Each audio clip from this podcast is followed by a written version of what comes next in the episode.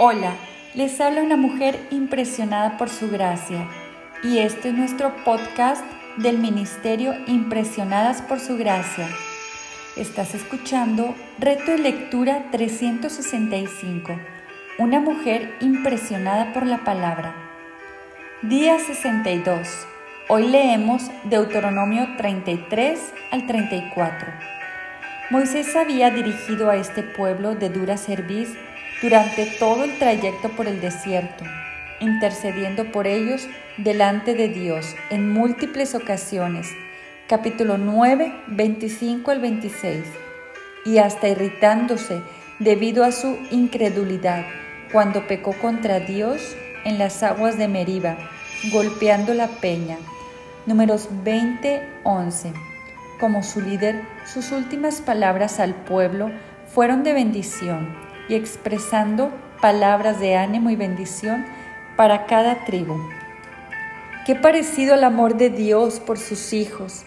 Él sabe que somos polvo, que le vamos a fallar y aún así nos extiende su gracia y misericordia. 1. Moisés finaliza su vida honrando a Dios, recordando al pueblo el gran Dios que les había librado y que les había hecho una promesa que cumpliría capítulo 33, 27 al 29. 2. Dios le permite a Moisés ver desde lejos la tierra prometida. Capítulo 34, 1 al 4. Esto fue una misericordia de Dios para su siervo, aun Moisés, quien había conocido a Dios cara a cara. Capítulo 34, 10. Había pecado contra él y toda desobediencia contra la santidad de Dios tiene consecuencias. 3. Moisés cumplió su propósito en la historia de la redención de Dios. Tú y yo también tenemos un propósito que cumplir en la generación que nos ha tocado vivir, siempre recordando que la historia no comienza ni termina con nosotras, sino que somos simples instrumentos en las manos de un Dios redentor. ¿Qué legado estás dejando a la siguiente generación? 4. Moisés había identificado a Josué como su sucesor y le pasa la batuta. Reconoce el llamado de Josué delante del pueblo. ¿Qué lecciones puedes aprender del liderazgo de Moisés luego de leer este libro? 5. Nunca se levantó en Israel un profeta como Moisés. Capítulo 34, 10 al 12. Sin embargo, a la luz de esto, lee los siguientes versículos de Hebreos 3, 1 al 14. Por tanto, hermanos santos, participantes del llamamiento celestial, consideren a Jesús, el apóstol y sumo sacerdote de nuestra fe, el cual fue fiel al que lo designó, como también lo fue Moisés en toda la casa de Dios, porque Jesús ha sido considerado digno de más gloria que Moisés, así como el constructor de la casa tiene más honra que la casa, porque toda casa es hecha por alguno, pero el que hace todas las cosas es Dios. Moisés fue fiel en toda la casa de Dios como siervo, para testimonio de lo que se iba a decir más tarde. Pero Cristo fue fiel como hijo sobre la casa de Dios, cuya casa somos nosotros, si retenemos firme hasta el fin nuestra confianza y la gloria de nuestra esperanza.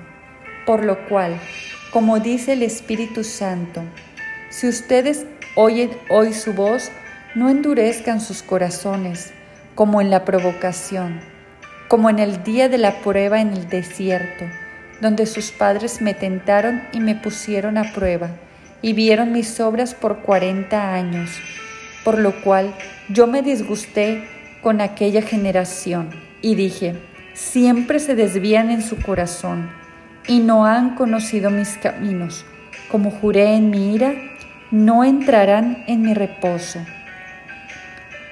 Tengan cuidado, hermanos, no sea que en alguno de ustedes haya un corazón malo de incredulidad para apartarse de Dios vivo. Exhórtense los unos a los otros cada día, mientras todavía se dice, hoy no sea que alguno de ustedes sea endurecido por el engaño del pecado, porque somos hechos partícipes de Cristo, si es que retenemos firme hasta el final el principio de nuestra seguridad, por lo cual se dice, si ustedes oyen hoy su voz, no endurezcan sus corazones como en la provocación escuchas su voz y la obedeces o acaso has endurecido tu corazón hacia Él? 6. El pueblo de Israel había sido apartado para Dios y debía someterse y obedecer completamente a su Dios para poder ser victoriosos en tomar posesión de la tierra que el Señor le había prometido. Solo Dios sería su fuente de seguridad y fortaleza de paz y de reposo. ¿Has hecho de Dios tu refugio? ¿Has identificado algún área de tu vida en la que no te sometes al señorío de Cristo? 7. Al igual que los judíos de aquel tiempo, estamos de camino a nuestra tierra prometida, a la ciudad celestial y Dios va delante de nosotros, guiándonos, cuidándonos, proveyendo para nosotras todo lo que necesitamos para ser victoriosas en el camino. Él ya venció los enemigos por nosotras. Solo necesitamos confiar en la obra de Cristo, obedecer lo que Él nos revela, ser fieles y descansar completamente en Él. Medita en los siguientes versículos a la luz de nuestro llamado como hijas de Dios, caminando hacia nuestro hogar celestial. Yo les doy vida eterna y jamás perecerán, y nadie las arrebatará de mi mano. Mi Padre que me las dio es mayor que todos, y nadie las puede arrebatar de la mano de mi Padre. Juan 10, 28 al 29 pues su divino poder nos ha concedido todo cuanto concierne a la vida y a la piedad, mediante el verdadero conocimiento de aquel que nos llamó por su gloria y excelencia. Segunda de Pedro 1, 3. Y si invocan como Padre aquel que imparcialmente juzga según la obra de cada uno, conduzcanse con temor durante el tiempo de su peregrinación Primera de Pedro 1:17.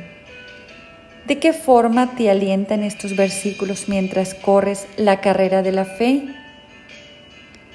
Gracias por escucharnos en este bello día.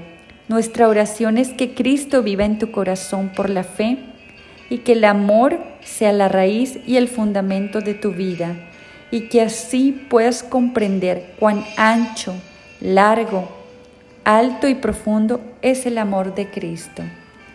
Dios te bendiga.